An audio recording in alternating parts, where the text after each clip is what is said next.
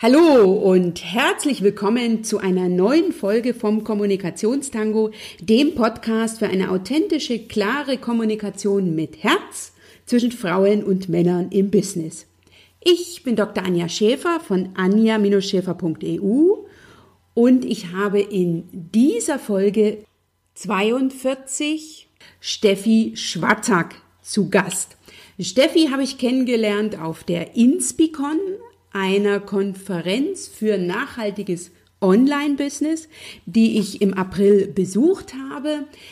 Sie hat mich angesprochen auf der Konferenz. Wir haben sehr schnell festgestellt, dass wir beide einen Podcast haben und dass wir in einem ähnlichen Themengebiet unterwegs sind. Steffi ist Sprechwissenschaftlerin und unterstützt vorrangig Frauen zu den Themen Sprechen, Stimme, Rhetorik und Präsentation. Und ich habe in ihrem Podcast eine Folge gefunden, die mich inspiriert hat, sie in den Kommunikationstango einzuladen. Sie spricht nämlich in der Folge, die ich natürlich in den Shownotes für dich verlinkt habe, darüber, ob Männer die besseren Redner sind, weil, das ist ja statistisch unbestritten, die Bühnen zu, sagen wir, 75 Prozent auf jeden Fall von Männern bespielt werden. Und ich tausche mich von daher heute mit ihr darüber aus, warum es so ist, dass mehr Männer auf der Bühne sind als Frauen, was ich als Frau selber dazu tun kann, um auf die Bühne zu kommen. Und ich spreche natürlich mit Steffi auch über praktische Dinge. Also, wie gehe ich mit Lampenfieber um? Was kann ich tun, wenn ich eine hohe Stimme habe? Oder was kann ich allgemein tun, um meine Stimme und mein Mindset auf so eine Auftrittssituation vorzubereiten? Steffi teilt mit dir ganz, ganz viele Tipps und Tools, auch für Bühnenanfänger, aber eben auch für Fortgeschrittene. Von daher, es lohnt sich, diese auch heute wieder etwas längere Folge bis zum Ende anzuhören. Und lass dich heute von Steffi inspirieren und motivieren in Bezug auf deine Vortragstätigkeit, deine Rednerambitionen, deine Speaker-Zukunft, etwas Neues auszuprobieren, deinen nächsten Schritt zu gehen und sprichwörtlich mit den Worten zu tanzen und sei dir sicher, dass wenn du ins Tun kommst, dass es sich dann ganz viele Gelegenheiten für dich ergeben wird, das eine oder andere aus der heutigen Podcast-Folge umzusetzen. Steffis Motto ist, zeig dich und sprich. Und ich finde, das passt sehr wunderbar zu meinem Lieblingsslogan in diesem Podcast, nämlich wenn du weißt, was du willst und du sagst, was du willst, dann bekommst du auch, was du willst. Zum Abschluss meiner Einleitung und meiner Begrüßung in dieser Podcast-Folge lade ich dich noch einmal sehr, sehr herzlich ein. Zum einen zu meinem ersten Salonabend mit einem Impulsvortrag zum Thema Eigenlob stimmt am 30. Mai um 19 Uhr in Berlin. Den Link dazu findest du in den Show Notes. Und zum zweiten zu meinem nächsten Webinar am 28. Mai um 18 Uhr zu dem herausfordernden Thema die ersten 100 Tage im Job, wie du dich auf einen guten Start im neuen Job fokussierst und schwerpunktmäßig geht es um den Umgang, um das Verhältnis mit neuen Kollegen und wie du dich mit deiner Expertise darstellst. Den Link dazu findest du ebenfalls in den Show Notes unter www.anja-schäfer.eu slash Folge 42 und ich freue mich riesig, wenn du mit dabei bist. Doch jetzt wünsche ich dir ganz, ganz viel Spaß beim Zuhören ich freue mich, dass du heute wieder mit dabei bist. Lass dich inspirieren, lass dich informieren und dann setz um.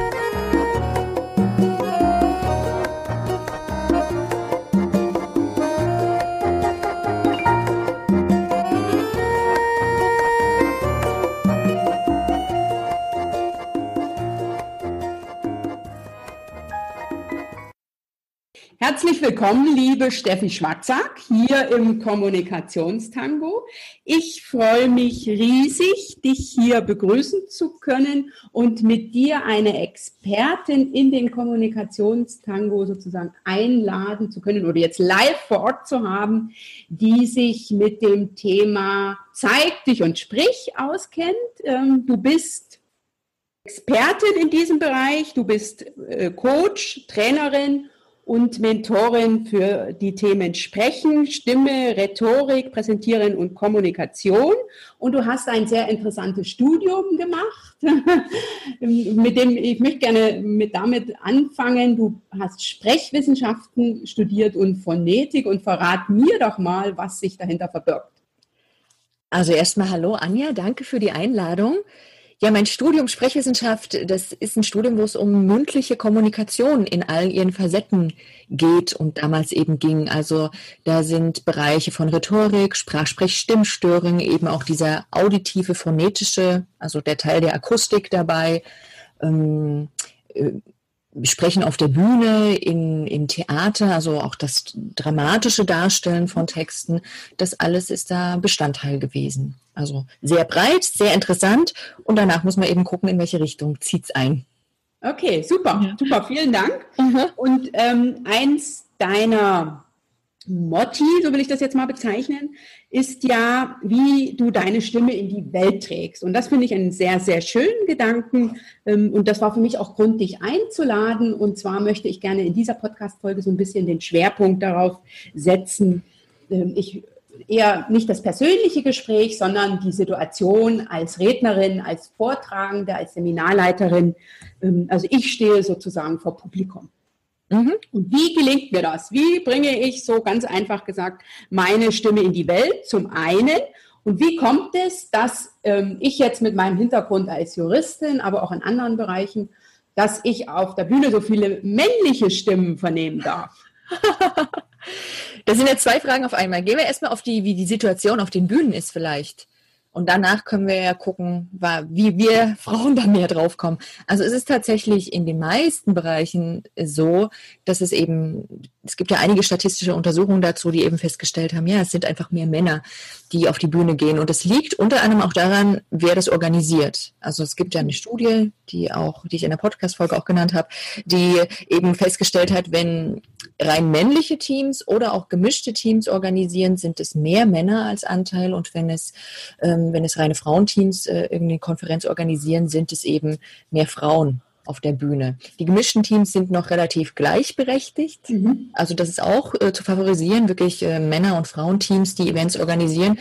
Aber wenn wir jetzt so große Redner-Events haben, wie es in Deutschland gibt, die fast alle wirklich von oben, sage ich mal, von, vom Vorsitz her von Männern organisiert sind, dann wundern, brauchen wir uns nicht wundern, warum da irgendwie von zehn Rednern neun männlich sind und dann okay. immer eine Quotenfrau dabei ist. Ja. Okay, das heißt, ja. ähm, was ich zum einen tun könnte, ich organisiere selbst eine Konferenz und lade Definitiv, ein. definitiv. Vielleicht sollten wir das mal machen. okay, also das, das fand ich einen sehr schönen Gedanken, ähm, dass man sozusagen das beeinflussen kann. Das bedeutet noch lange nicht, dass ich dann auch vorne auf der Bühne stehe, wenn ich das Ganze organisiere. Aber ich kann, wenn ich, wenn ich sozusagen mehr weibliche, mehr weibliche Stimmen auf der Bühne vernehmen will, dann ist eine Lösung dafür, ich gehe in die Organisation. Genau. So okay. ist es. Und ähm, wenn man jetzt von der Statistik mal absieht und sagt, okay, Organisation ähm, hauptsächlich Männer, wie kommt es, dass dann äh, jetzt insgesamt gesehen mehr Männer auf der Bühne sind? Liegt das jetzt daran, dass alles von Männern organisiert wird? Nein, garantiert nicht. Ne? Es hat äh, ganz viel, glaube ich, damit zu tun, ähm, also zwei Dinge. Zum einen, wie wir Frauen als Rednerin Marketing betreiben. Das ist halt wahrscheinlich bei den meisten noch nicht so forsch. Dann, und das zweite ist das Mindset, was wahrscheinlich Hand in Hand dabei spielt. Ich erlebe es nämlich immer wieder, dass mir Leute sagen, hey, aber Steffi, ganz ehrlich, irgendwie ist das gar nicht so ein richtiger Wunsch oder Traum von mir, jetzt so oft auf einer Bühne zu stehen. Und da denke ich so, spannend. Weil ich glaube, das ist, äh, hat ganz viel damit zu tun, wie wir Vorbilder wahrnehmen und dass wir das oft als Frauen noch gar nicht in unseren Kopf wirklich hundertprozentig reinlassen, diese Möglichkeit, dass wir auch da regelmäßig immer wieder auf so einer Bühne performen könnten. Ja, und ich glaube, wenn, wenn es mehr Vorbilder gäbe oder wir diese Möglichkeit in unserem Kopf überhaupt zulassen würden, dass dann auch der Wunsch ganz anders geboren wird, das zu tun. Das ist ja. so eine meiner Wahrnehmungen und Interpretationen. Ja? Okay, also mhm. du sagst, weil es allgemein noch nicht genügend Frauen gibt, mhm. Die auf, oder, oder der Frauenanteil auf Bühnen noch so gering ist, ähm, ergibt sich daraus die Schlussfolgerung, dass sich das deutlich weniger Frauen vorstellen können, auf eine Bühne zu gehen. Auch, ja, als ein Anteil. Es ist, ist in, also ein vieldimensionales äh, Grund, glaube ich, sozusagen. Aber einer dieser Gründe, den sehe ich darin, definitiv. Und das, was wir jetzt irgendwie in den letzten Jahren erleben, dass es immer wieder mehr Frauen auf einer Bühne gibt, das ist ja auch vielleicht ein Fortschritt von den letzten 20 Jahren. Und wenn wir 50 Jahre zurückgehen, gab es zum Beispiel auf der Bühne Nachrichten sprechen, keine Frauen, mhm. weil es eben verpönt war, dass Frauen Nachrichten sprechen, weil sie aufgrund ihrer höheren Stimme als zu emotional wahrgenommen mhm. wurden. Und das sind so Sachen, die sitzen, die sitzen noch drin. Wenn wir jetzt 40 Jahre sind, dann haben wir zwar diese Zeit der reinen männlichen Nachrichtensprecher nicht mehr erlebt, aber unsere Eltern haben das erlebt und das macht was mit uns, wie mhm. wir irgendwie auch geprägt sind, glaube ich. Ja. Okay, und wenn ich mhm. jetzt ähm, eine Frau bin, die sagt, ich will aber, ich, ne, also ich habe ein mhm. interessantes Thema, ich finde, das muss raus in die Welt, ähm, ja. Ja. ich erlebe leider, ich erlebe viele Frauen so, die sagen, ja, ich würde ja gerne, die sagen nicht so, es muss raus, die sagen, ich würde gerne, aber. ja, und also, dann nehmen wir mal ein Stückchen ja. zurück, ich würde gerne. Was hast du für Tipps für mich? Ähm, also der allererste Tipp ist, wenn es dir denn mal angeboten wird, auch Ja zu sagen und nicht Nein zu sagen. Okay. Das, weil, also das ist, äh, das ist eine Story, die habe ich von Kunden erlebt, aber ich kenne es auch von mir selber. Ich hatte auch mal ein Angebot, vor, vor einigen Jahren jetzt schon vor einer, auf, auf einer größeren Bühne was zu tun. Und ich habe zwar äußerlich Ja gesagt, aber innerlich habe ich nicht Ja dazu gesagt. Habe mich dann, habe dann eben mich, äh, also als eine der, die angesprochen wurden, sozusagen beworben, war da in einem Auf, Auswahltool mit drinne und ich habe es nicht bekommen. Ja, und es wundert mich auch im Nachhinein nicht, weil ich wirklich innerlich doch irgendwie ganz große Zweifel hatte. Mhm. Und ich glaube, dass wir das dann auch mit ausstrahlen in dem Gespräch oder bei einem, ähm, vielleicht sogar einer Bewerbungsunterlage.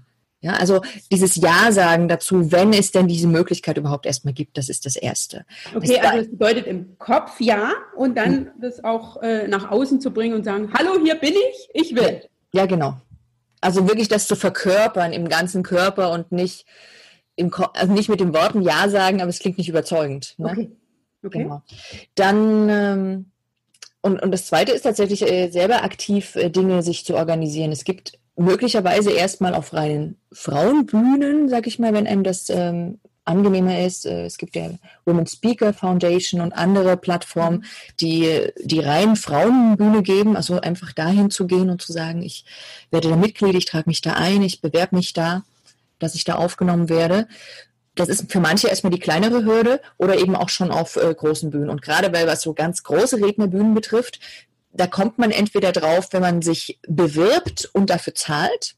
Da muss man einiges an Geld in die Hand nehmen, was Frauen oft auch nicht bereit sind. Männer sind da eher bereit, mhm. weil sie möglicherweise auch schon durch ihre beruflichen Vor Vorlauf einfach mehr Geld in der Hand haben. Mhm. Ja? Ähm, und ähm, und das Zweite wäre dann eben, wenn man sich nicht über diese Geldschiene geht, einfach so eine Reichweite aufgebaut zu haben und so viele Follower zu haben, dass die von alleine einen mit Kusshand nehmen. Okay, also das, das, sind, die das, sind, das sind die beiden Tendenzen, die ich da sehe. Also entweder man zahlt dafür, mhm. hartnäckig und sagt, hey, hier bin ich, und oder man macht auf der anderen Ebene halt diese riesen Followerschaft und dann wird man wahrscheinlich auch. Okay, also dass mir dann der rote Teppich ausgerollt genau, wird. Genau, sozusagen. Aha, und ich mit der Limousine abgeholt werde, weil ich so eine ja. wichtige Person bin. Mhm. Okay, ich arbeite dran. Sehr gut. Jetzt habe ich noch eine äh, spezielle Frage an dich. Was ist, wenn ich jetzt aber keine Rampensau bin? Ne? Also wenn ich selber denke, ah, na, ich habe schon eine wichtige Botschaft, also ne, ich bin schon von dem, was ich nach außen bringen will, überzeugt, aber ich ja, ähm, will eigentlich da nicht die Bühne rocken oder so, oder stelle mir das jedenfalls nicht so vor, sondern mich hemmt da so ein bisschen was. Und ich, das habe ich ja auch auf deiner Webseite wiedergefunden. Das ist ja sozusagen sehr schön in deiner Person zu finden. ja. Ja, also ne, du schreibst ja auch, dass du für dich hast äh, feststellen dürfen, dass man keine Rampensau sein muss, um auf die Bühne zu gehen. Mhm. Also ich bin ja der Meinung, dass sagen wir 90 Prozent aller Leute keine Rampensau sind. Ja, es gibt halt so ein paar wenige. Und dann gibt es zwei Tendenzen, die ich sehe. Dann gibt es die, die irgendwie da drüber gehen und so tun, als wären sie eine Rampensau. Die Schauspieler nenne ich es jetzt mal in Anführungsstrichen, ohne dass sie jetzt eine Schauspielausbildung mhm. haben müssen. Und dann gibt es die, die diesen Hang haben, eigentlich sich authentisch zu zeigen, eigentlich so zu zeigen, wer sie sind, ohne jetzt so eine Maske und eine Rolle aufzusetzen. Die, für das finde ich viel reizvoller, mhm. mit so jemandem zu arbeiten. Und für die habe ich einfach tatsächlich den Tipp, ähm, da anzufangen bei der Frage, wer bin ich oder wer will ich sein, was will ich ausstrahlen? Wirklich nochmal diesen inneren Schritt zuerst zu gehen. Also auch diese Frage, was will ich in die Welt tragen? Und das ist so das Erste, das macht ganz viel mit dem Mindset.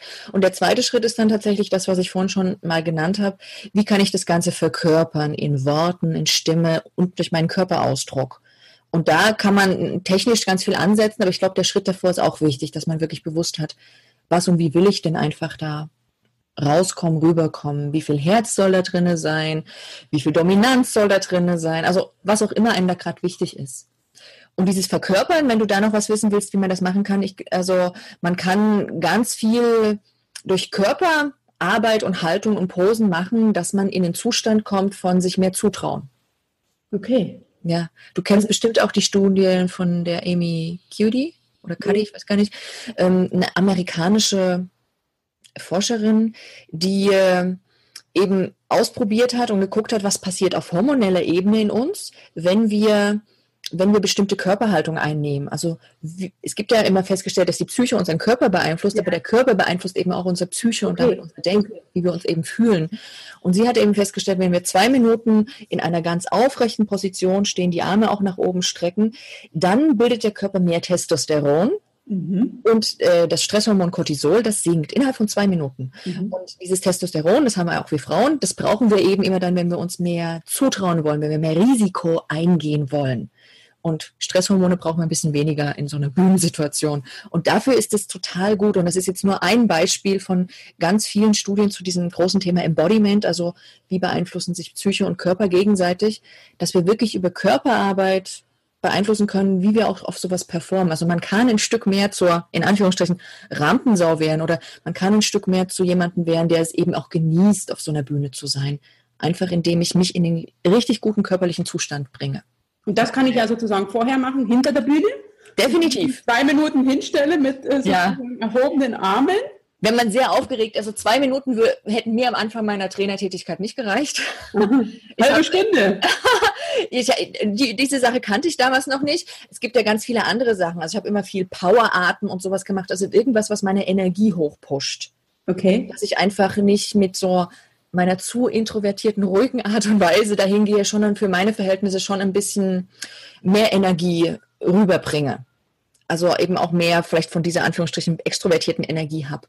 Äh, also wenn du Anthony Robbins kennst, der mhm. hat ja auch so, der rockt ja da so seine Veranstaltung mit tausend Leuten, da braucht man entsprechend mehr Energie. Mhm. Und, und der hat ja auch richtig seine Rituale und Programme, wie der sich hochpusht. Und das ist wirklich pushen. Also man kann auch ähm, Liegestütze machen. Ich glaube, der macht teilweise welche, okay. um sich sozusagen hochzupushen. Ja? Also irgendwas, was einen ein Stück mehr in diese nach außen gerichtete Energie bringt ich will jetzt mal nicht sagen Dominanz oder mhm. fast schon Aggressivität, wie das bei Anthony Robbins dann teilweise der Fall ist, aber irgendwas, was ihn mehr nach außen bringt. Okay, ja. und wenn ich jetzt jemand bin, der sozusagen die letzte halbe Stunde vor so einem Bühnenauftritt eher mit Lampenfieber zu kämpfen hat? Das hilft ja gegen Lampenfieber, weil es ja Cortisol und auch Adrenalin und so das senkt. Und okay, alles, also so, auch dieses also, Stehen sozusagen äh, mit erhobenen Armen führt dazu, dass ich weniger aufgeregt bin? Äh, jein. zwei Minuten, also wenn du richtig aufgeregt bist, sind diese zwei Minuten wahrscheinlich viel zu wenig, ja? ja? Es sei denn, du hast es so in dir verankert als, ja, als so ein körperlichen Anker letztendlich, dass du einfach sofort darauf reagierst, so wie das bei mir inzwischen der Fall ist. Also ich stelle mich tatsächlich so hin äh, und dann bin ich in einer guten Auftrittsenergie. Aber, aber das braucht ein paar Wiederholungen, dass es wirklich sowas wird. Aber alles, was ich vorher gesagt habe, mit diesem wirklich körperlich etwas tun, das baut Adrenalin ab. Und dafür, das ist gut. Also gerne Treppen steigen und eher mit dem Fahrrad oder zu Fuß hingehen zur Veranstaltung, als mit dem Auto und dem Fahrstuhl bis vor die Tür fahren. Ähm, eine Runde um Block laufen, schnell, zügig laufen, dass wirklich Zwerch, das Zwerchfell arbeiten muss. Das ist mit dem Herzen verbunden, was ja bei Aufregung sehr stark mhm. geht. Und durch, dadurch geht deine Atmung anders durch den Körper. Wenn es einem hilft und einem liegt, auch singen. Es muss nicht schön und sauber gesungen sein, aber einfach dieses Singen durch die Zwerchfellatmung dann, durch das Ein- und Ausatmen, hat wieder Einfluss auf das Herz und beruhigt auch auf der Ebene das Gemüt. Also das sind so Sachen, die, die, die, die man schnell machen kann. Man kann natürlich auf einer mentalen Ebene ansetzen. Ähm, es gibt, äh, was du, was du bestimmt auch kennst, dieses Klopfen, wenn man diese Klopftechniken kennt, das können wir jetzt hier im Podcast nicht erklären, aber mhm. auch da kann man sich körperlich regulieren und äh, sozusagen in den guten Zustand kommen. Also der Ansatz für mich ist, wenn es schnell gehen soll, immer über den Körper. Okay. Weil der Körper holt einen sofort in die Gegenwart und man kann eben nicht in diesen Gedankenschleifen drinne sein von wegen was könnte passieren oder ja. wovor habe ich Angst, sondern man ist einfach in dieser Präsenz dann drinne. Okay, das habe ich verstanden und das werde ich auf jeden Fall mitnehmen. ja. Die Arme noch. Wenn man, wenn man da Zeit hat, also ich habe auch mal eine Studie gelesen, die haben festgestellt, dass sie, wenn sie Leute, das ging um Prüfungen, bei, bei Studenten an der Universität irgendwo in den USA und die haben festgestellt, wenn sie die vier Wochen lang jeden Tag darüber schreiben lassen, was ihre Werte sind, mhm. dass sie dann keine Prüfungsangst haben. Okay. Einfach indem die jeden Tag eine Tagebuchseite über ihre Werte schreiben. Was ist mir wichtig im Leben? Weil und die, die Schlussfolgerung war, man gibt sozusagen dieser Prüfung einfach nicht mehr diesen großen, übermäßigen Stellenwert, sondern eben einfach den Dingen, die einem generell wichtig im Leben sind. Und diese Prüfung ist ein kleiner Baustein mitten in diesem Leben und dominiert das Ganze nicht mehr so. Also das war so eine mentale Herangehensweise. Okay, okay, ja. aber ich finde das, äh, das aber das hilft nicht schnell, ne? Liebe Podcast-Zuhörer, du, du siehst das nicht, aber ich noch sitze ich auf meinem Stuhl, aber gleich stehe ich mit den Armen nach oben. Jetzt habe ich noch eine, eine Frage an dich. Jetzt haben wir über den Körper gesprochen und was kann ich denn in so einer Auftrittssituation ähm, in Bezug auf meine Stimme tun? Mhm. Ja, Stimme ist letztendlich ja auch ein körperliches Phänomen, deswegen ist der Ansatz über den Körper als erstes gar nicht schlecht. Also Stimmarbeit ist für mich immer auch Körperarbeit, ist eine psychologische Arbeit und eine Körperarbeit kombiniert. Ähm, für mich ist in meinem Auftrittsritual, was ich habe, ein Punkt immer mich mental zu fokussieren, ein Punkt mich körperlich fit zu machen und ein Punkt dann nochmal die Stimme extra fit zu machen. Und was man tatsächlich machen kann, ist im Vorfeld, was um die Stimme irgendwie fit zu machen, zum Beispiel mit den Lippen zu flattern, so wie die Kinder, wenn sie so Auto gespielt haben, oder einfach ein kleines Liedchen zu summen. Es muss jetzt nicht schön sein, einfach um so ein bisschen mhm. die Stimme, gerade wenn man früh am Morgen redet, darauf vorzubereiten, dass man jetzt noch reden wird. Mhm. Also ich im Vorfeld zu unserem Interview habe, weil ich gerade das Gitarrenspielen für mich entdecke, wieder, habe jetzt einfach noch ein paar Liedchen auf der Gitarre getrellert. Oh. Ja? Also wenn ich das gewusst hätte, dann ich, hätte ich schon eher. Wärst schon eher, aber ich bin nicht eher dazu gekommen. Okay, okay, also sozusagen die Stimme anzuwärmen ja. äh, mit äh, solchen Übungen. Also ich äh, selber hatte mal eine Zeit lang, da hatte ich ähm, sozusagen immer keine Stimme, also ein paar, äh, ein paar Winter lang. Mhm. Und ich habe dann Logopädie gemacht und ich habe also für mich mitgenommen, dass ich immer gucke, dass ich eher stehe als sitze. Ne? Also dass meine Stimme mehr Raum hat und dass ich äh, immer, ich habe immer äh, Emser-Tabletten dabei, sozusagen, das ist, habe ich gelernt wie Zähneputzen ein bisschen, ne, also wie, und ich habe auch immer ausreichend zu trinken dabei. Also das ist so meine Erfahrung, wenn man irgendwo einen Vortrag hält, dann stellen die einem Mineralwasser mit Kohlensäure hin. Das ähm, ist Gar für mich der Tod. Ja. Äh, sondern ich bringe dann immer irgendwo eine Flasche Wasser oder habe einen Tee dabei und damit bin ich eigentlich immer, äh, fahre ich immer sehr gut, indem ich nicht, mich nicht darauf verlasse, dass die anderen sich drum kümmern, sondern ich habe so eine Grundausstattung dafür, was ich brauche, damit ich eine lange Zeit reden kann mit. Mhm. Der, die Idee von dem Wassertrinken ist ja im Grunde, dass man durch das Schlucken die Speichelproduktion anregt. Und das kann man, wenn man jetzt aus irgendeinem Grund das Wasser doch vergessen hat, auch indem man sich während des Redens, das ist jetzt ein Tipp für die Bühnensituation schon, leicht auf die Zunge beißt. Mhm. Also ganz leicht mal in einer kleinen Pause, wo man vielleicht irgendwie was am Beamer zeigt oder wie auch immer.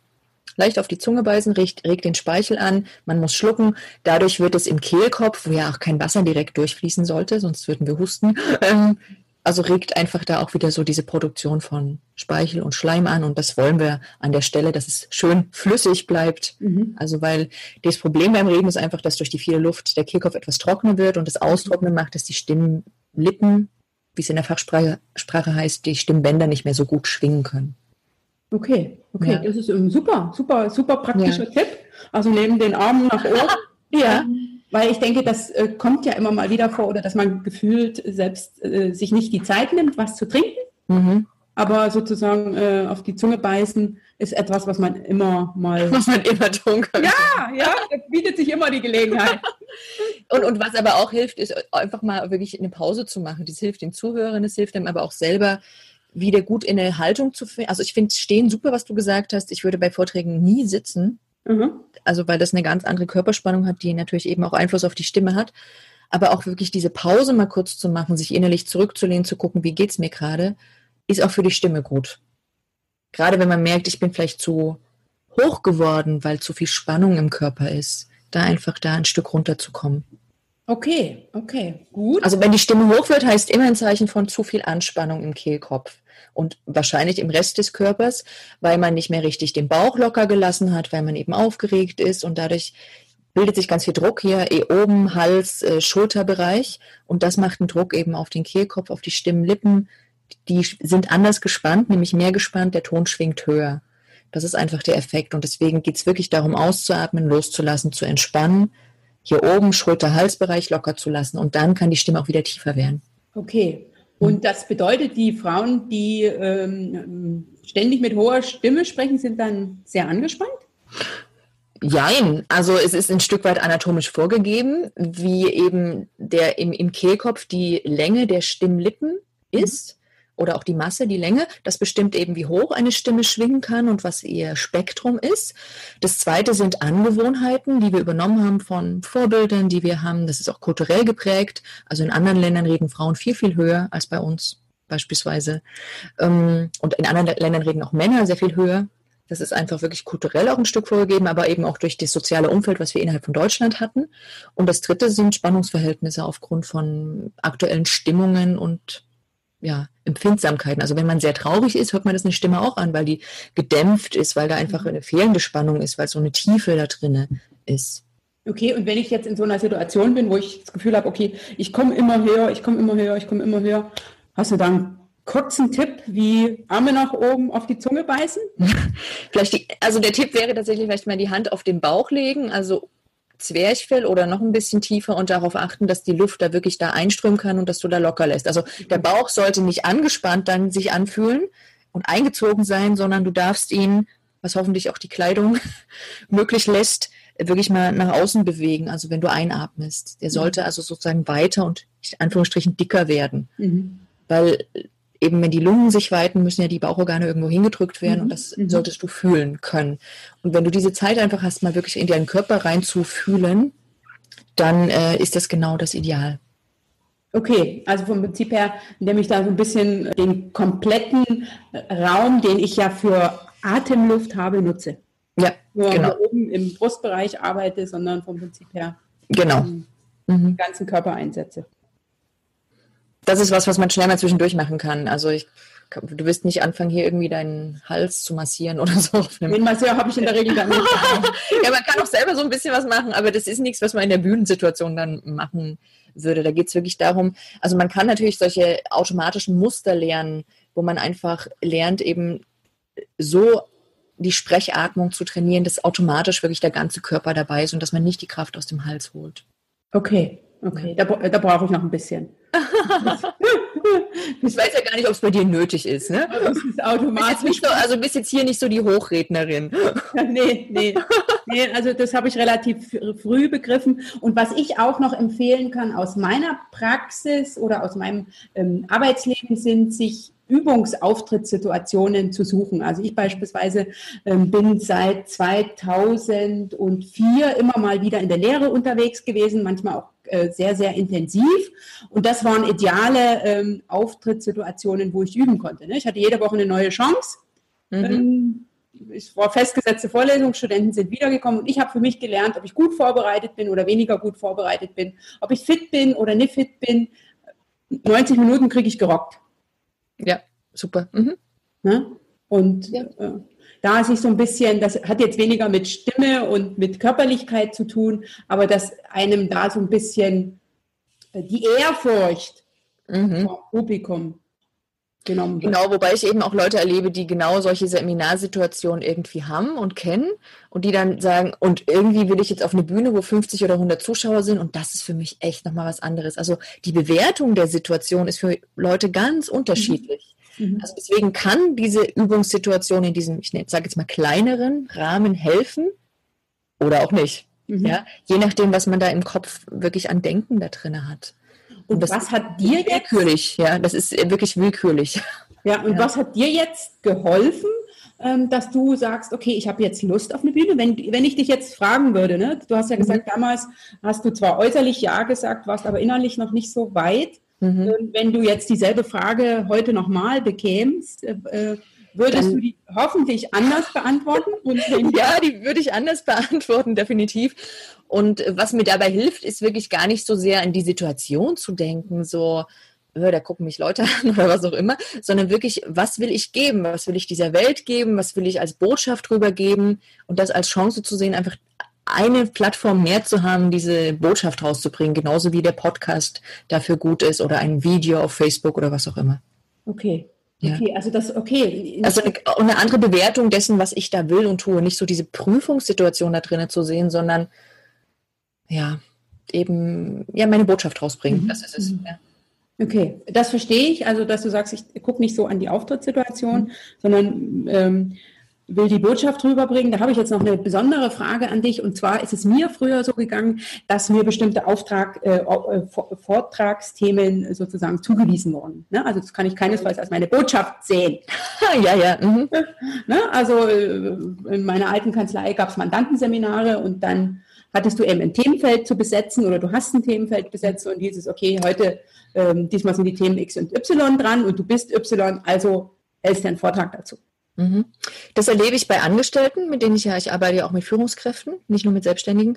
Und ähm, die sagen das auch, naja, aber ich habe dann dieses Thema, das ist jetzt nie so meins. Selbstständige haben das oft nicht. Und ich sage dann immer, dann guck, was an diesem Thema berührt dich persönlich? Also mhm. wo hast du eine eigene Erfahrung?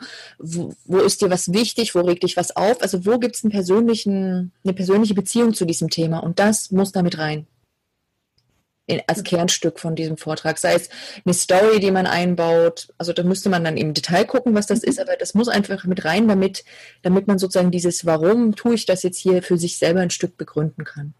Okay. Ja. Okay. Also dass ich dann sozusagen gucke, wie ich es mir schmackhaft machen kann. Ja. Damit ich Lust habe, ähm, da vorne hinzugehen und ähm, ja, und damit man nicht so als trockener Roboter rüberkommt, sondern wirklich Menschen auch berühren kann. Weil die berührt man einfach nur, wenn man auch ein Stück ähm, was von sich zeigt und als Mensch da zeigt und nicht nur die Zahlen, Daten, Fakten runterbringt. Es gibt einen kleinen Prozentsatz von Leuten, die nur auf Zahlen, Daten, Fakten stehen, aber das sind wirklich wenige.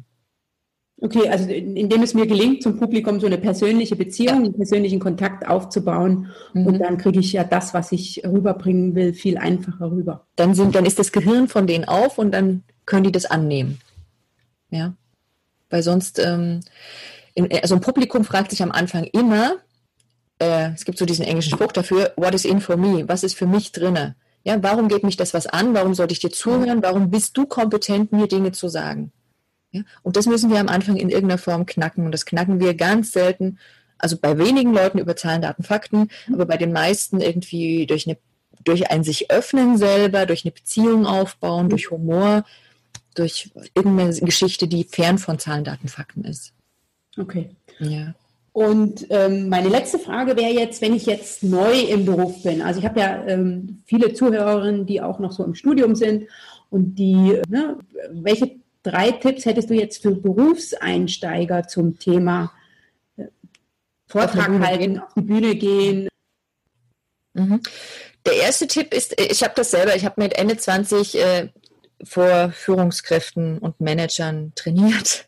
Und das war eine harte Schule, mhm. weil, weil, ich, äh, weil, weil ich schon auch diesen inneren Zweifel hatte, was kann ich denn denen geben? Mhm. Ja, ich habe natürlich das Fachwissen gehabt, aber und, und das habe ich mir auch kognitiv gesagt, aber es gab trotzdem diesen inneren Zweifler. Ne? Und das war, war spannend. Und deswegen würde ich tatsächlich als ersten Tipp geben, sich ganz konkret zu überlegen, was kann ich den anderen denn schenken und geben trotz meiner Jugend? Weil wir werden nie das ideale Alter haben. Das ist jetzt meine Erfahrung. Irgendwann ist man immer zu jung und irgendwann ist man plötzlich zu alt. Das ideale Alter wird nicht da sein für Dinge und, und genauso oder man ist zu was auch immer. Ja? Also es gibt immer irgendwelche Gründe, warum was nicht passt. Deswegen sich nicht daran aufhängen, sondern zu gucken, was kann ich denen jetzt geben.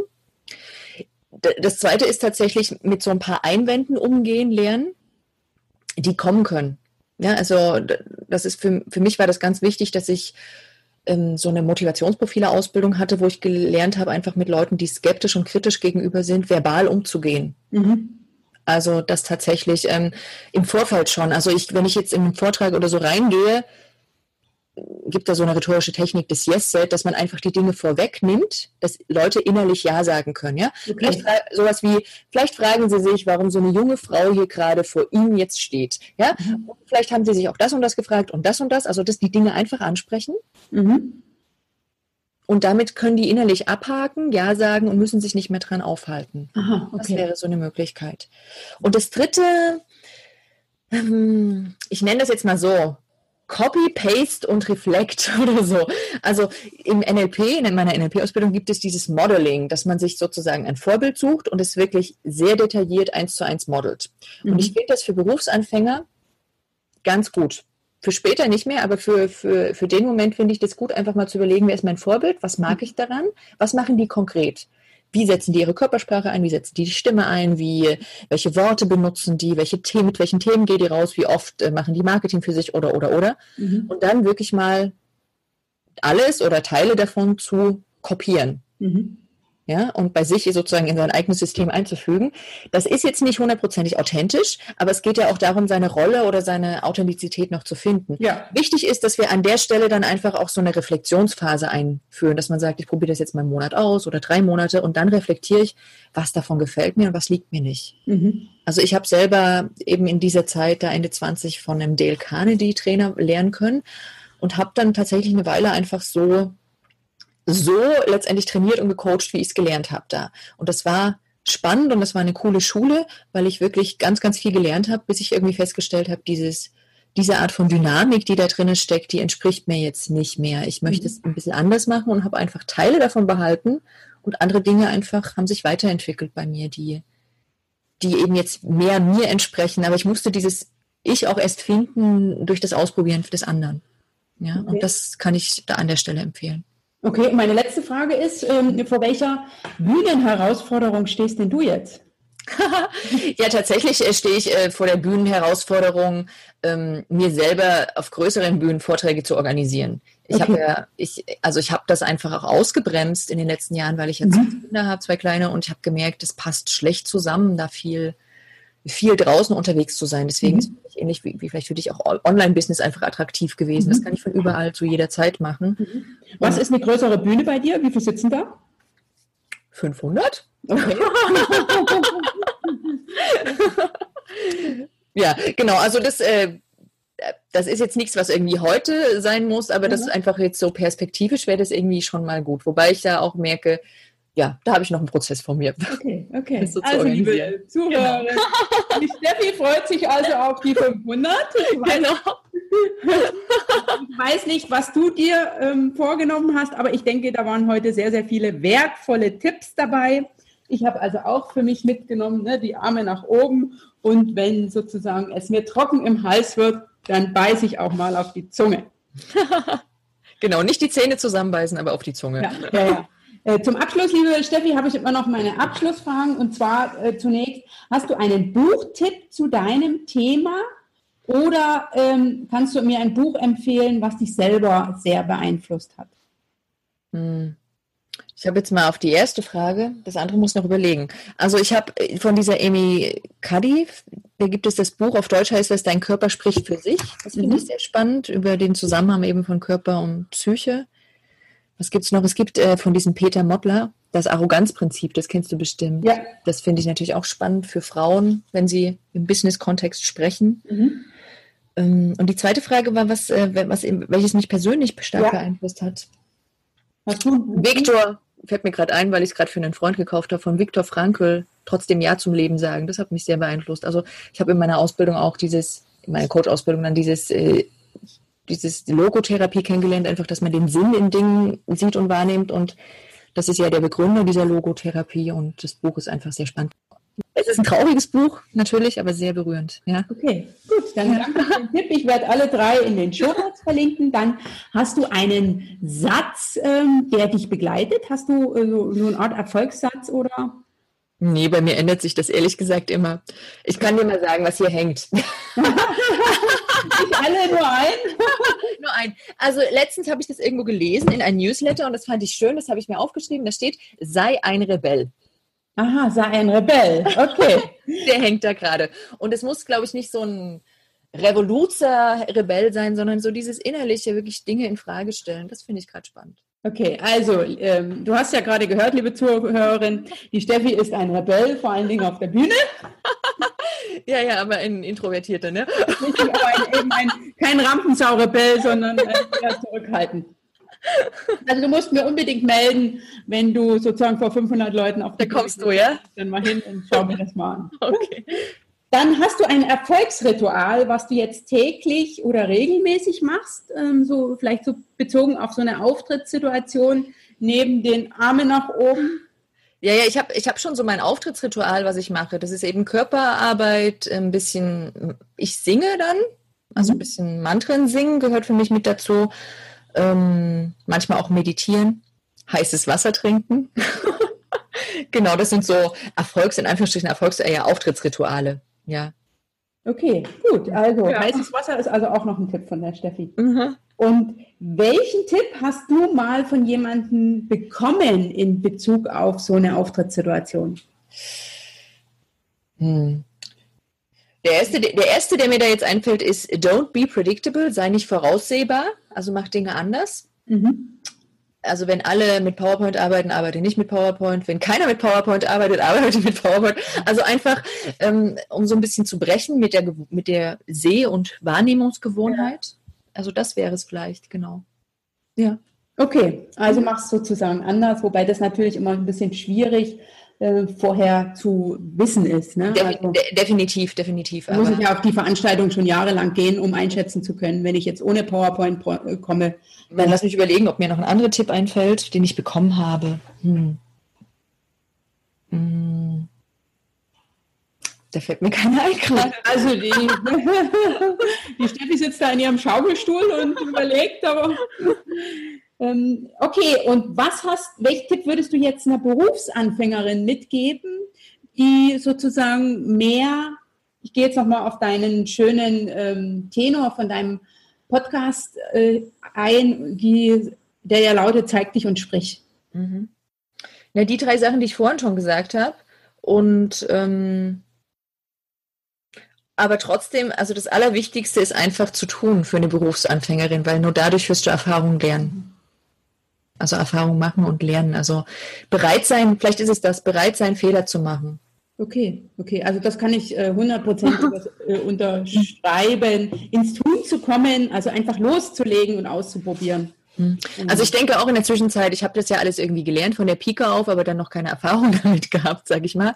Und ich finde den, den Prozess andersrum eigentlich viel besser, dass man wirklich direkt irgendwie auf die Bühne gestoßen wird und da schwimmen lernen muss und, ähm, und dann aber nochmal den Schritt zurückgeht, vielleicht, wenn man nicht in den ersten zwei Jahren der, des Berufsanfängerseins, aber dann nochmal zu gucken, okay, und was kann ich jetzt noch dazu lernen, um besser zu mhm. Jetzt habe ich schon die Erfahrung, jetzt ist das mit dem Lampenfieber vielleicht nicht mehr so ein Thema, jetzt kann ich wirklich an Techniken arbeiten. Das finde okay. ich eigentlich eine gute Kombi. Okay, okay. einfach erstmal rauszugehen, äh, sich auszuprobieren und dann sich entsprechend Feedback zu holen. Genau ähm, jetzt so von, von sozusagen, jetzt komme ich sozusagen zum letzten, stehst denn du auch für so ein Feedback zur Verfügung? Das heißt, kann ich dich ähm, buchen für, ich und dann auf den Vortrag mitnehmen und du gibst mir dann Ja, Feedback? definitiv. Ich mache auch gerne Live-Feedback. Äh, Geschichten. Also man arbeitet mit mir im Vorfeld zusammen und dann kann ich auch mitgehen oder ich bin in einem Webinar dabei, je nachdem, wie das von, dann passt von der Zielgruppe her. Und dann ähm, gibt es auch Zeichen, die ich machen kann. Also wenn jemand immer zu leise geredet hat, verabreden wir einfach maximal drei Zeichen, die ich während des Vortrags sozusagen dann per Handzeichen oder so mit äh, schicke und sende, dass derjenige sich daran erinnert. Das kommt aber, das passt aber nur für Leute, die ja, die, die auch die möglich, also die wirklich die Fähigkeit haben, damit umzugehen, das auch noch mit als Feedback zu bekommen, weil für manche ist so eine Bühnensituation so schon herausfordernd und aufgeregt und da kann man mich natürlich auch buchen und ich gebe Feedback. Oder, man, okay. Äh, oder wir analysieren eine Videoaufnahme, die jemand von mhm. so einer Situation hat. Mhm. Okay, okay. Also weil das fände ich äh, mhm. persönlich super spannend. Mhm. Um, mal und das ist für mich sowieso eigentlich die Basis in der Zusammenarbeit ist, ist eigentlich immer, dass es irgendwie eine Feedback-Schleife gibt. Also mhm. bei Leuten, die jetzt eben keinen Vortrag mir vorsetzen können, muss es irgendwas anderes sein, was wir haben. Aber das ist äh, bei den meisten Paketen eine wichtige Grundvoraussetzung, mhm. gucken, wo stehst du denn jetzt, ja? Mhm. Okay, also von daher die letzte Frage, wie kann äh, eine Zuhörerin mit dir in Kontakt kommen? Über die Webseite zum einen, die werde ich selbstverständlich verlinken. Hast du sonst noch was? Ja, also der, es gibt meinen Podcast, Zeig dich und sprich. Mhm. Der wird auch verlinkt, selbstverständlich. Genau, den, den, man sich gerne anhören kann, um mich und meine Arbeit ein bisschen kennenzulernen. Dann kann man sich auf der Website in den Newsletter eintragen, wo auch ein paar Videos damit dranhängen zum Thema Stimme. Ähm, die man ausprobieren kann. Und äh, da gibt es auch den Link auf der Website zum Kennenlerngespräch, wenn jemand Lust hat, schon mal genauer ein bisschen zu gucken, wie mhm. kann Zusammenarbeit aussehen. Machst du auch Workshops oder sowas? Äh, so frei organisierte mache ich im Moment gerade nicht. Also ich mache das intern für Firmen. Mhm. Und ähm, ich habe mich gerade, ich drücke mich gerade um die Orga von freien Workshops. Mhm. Aber, wenn jetzt jemand sagt, aber wenn jemand sagt, äh, ja, super spannend, ich würde dich gerne mal für einen Workshop einladen. Ja, äh, definitiv, definitiv, klar, sowas. Also in-house alles, ja. Oder wenn jemand selber da sagt, ich habe den Rahmen, den ich organisiere das, dann auf jeden Fall. Ansonsten okay. ist gerade Einzelarbeit oder Inhouse drin. Okay, also ähm, wenn du sozusagen in die Organisation gehst, und das habe ich ja gelernt, ne, als Frau lade ich ja dann lieber eine Frau ein, ähm, dann äh, kann ich dir Steffi Schwarzack sehr empfehlen. Die wird also dann nicht nur mit dir über die Stimme reden, sondern auch kräftig Körperübungen machen. Ja, das ist mir sehr wichtig, das mit der Körperarbeit.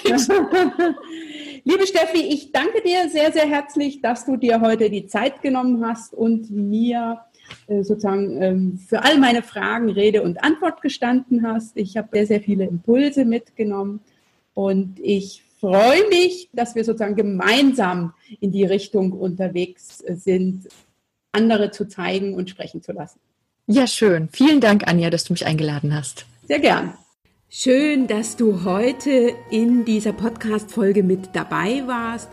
Ich bin mir sicher, du hast mindestens genauso viel Inspiration und Informationen aus diesem Gespräch herausgenommen. Die Steffi hat ja sehr, sehr großzügig Tipps und Tools geteilt und Vielleicht stehst du ja vor deinem nächsten Auftritt, so wie ich, dann da mit erhobenen Armen und beißt dir zur Vorbereitung ein, zweimal auf die Zunge. Ich fand es großartig, dass du heute mit dabei warst. Lass mich gerne durch einen Kommentar wissen, wie dir diese Podcast-Folge gefallen hat. Und ich freue mich, wenn du das eine oder andere ausprobierst. Und wenn da was für dich funktioniert, schick mir auch sehr gerne eine E-Mail, dann leite ich die selbstverständlich an die Steffi weiter. Du schreibst an mich unter info at anja